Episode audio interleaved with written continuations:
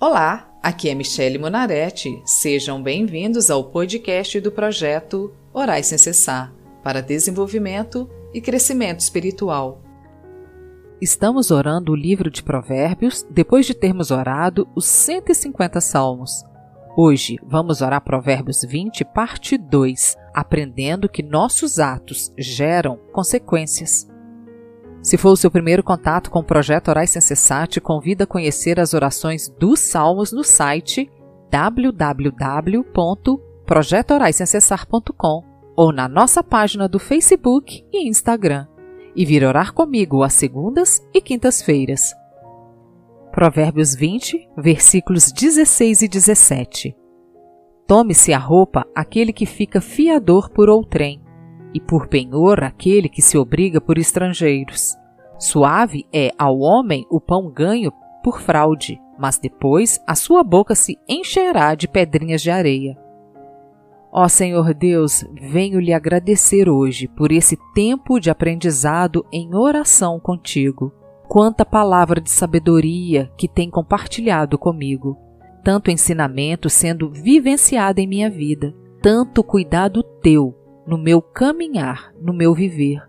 Te louvo e te agradeço por ser o meu Deus.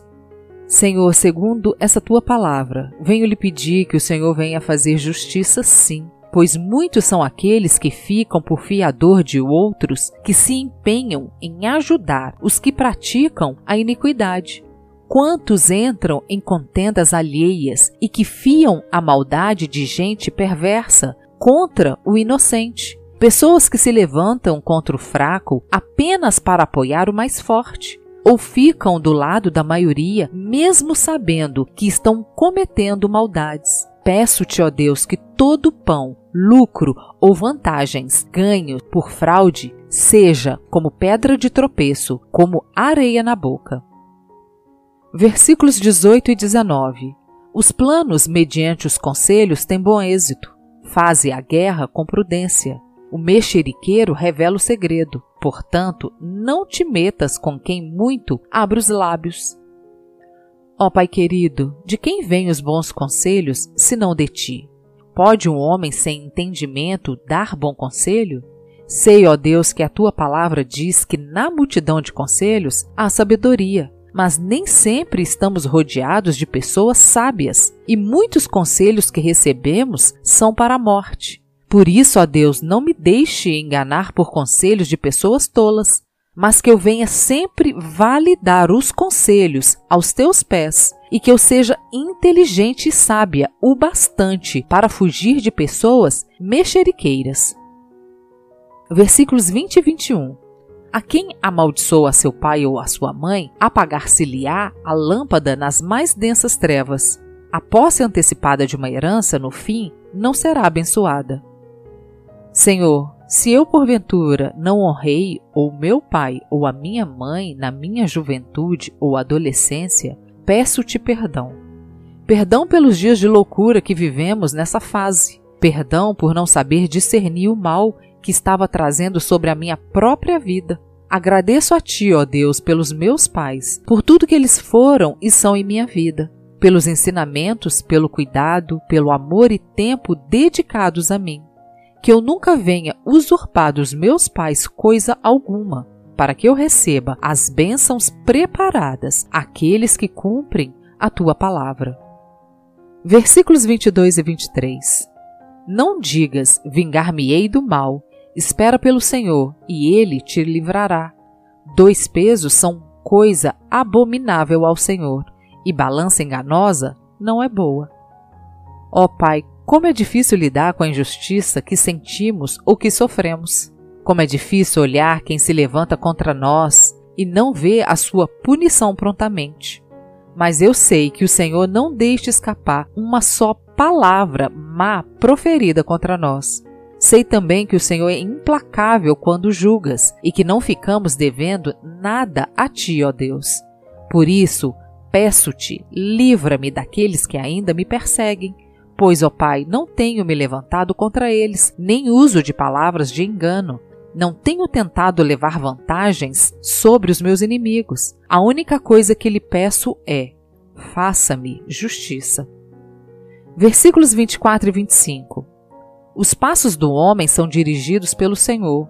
Como, pois, poderá o homem entender o seu caminho? Laço é para o homem o dizer precipitadamente: é santo, e só refletir depois de fazer o voto. Verdade, ó Senhor, como poderemos prever o que pode nos acontecer tanto de bom quanto de mal em nossos caminhos, nas direções que tomamos? Como tomar decisões assertivas sem a tua direção? Porque ainda sabendo disso, tentamos cometer tais deslizes.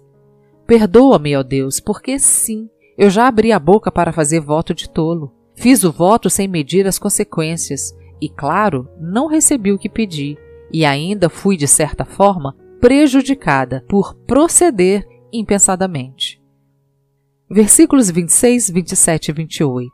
O rei sábio joeira os perversos e faz passar sobre eles a roda. O espírito do homem é a lâmpada do Senhor, a qual esquadrinha todo o mais íntimo do corpo. Amor e fidelidade preservam o rei, e com benignidade sustém ele o seu trono.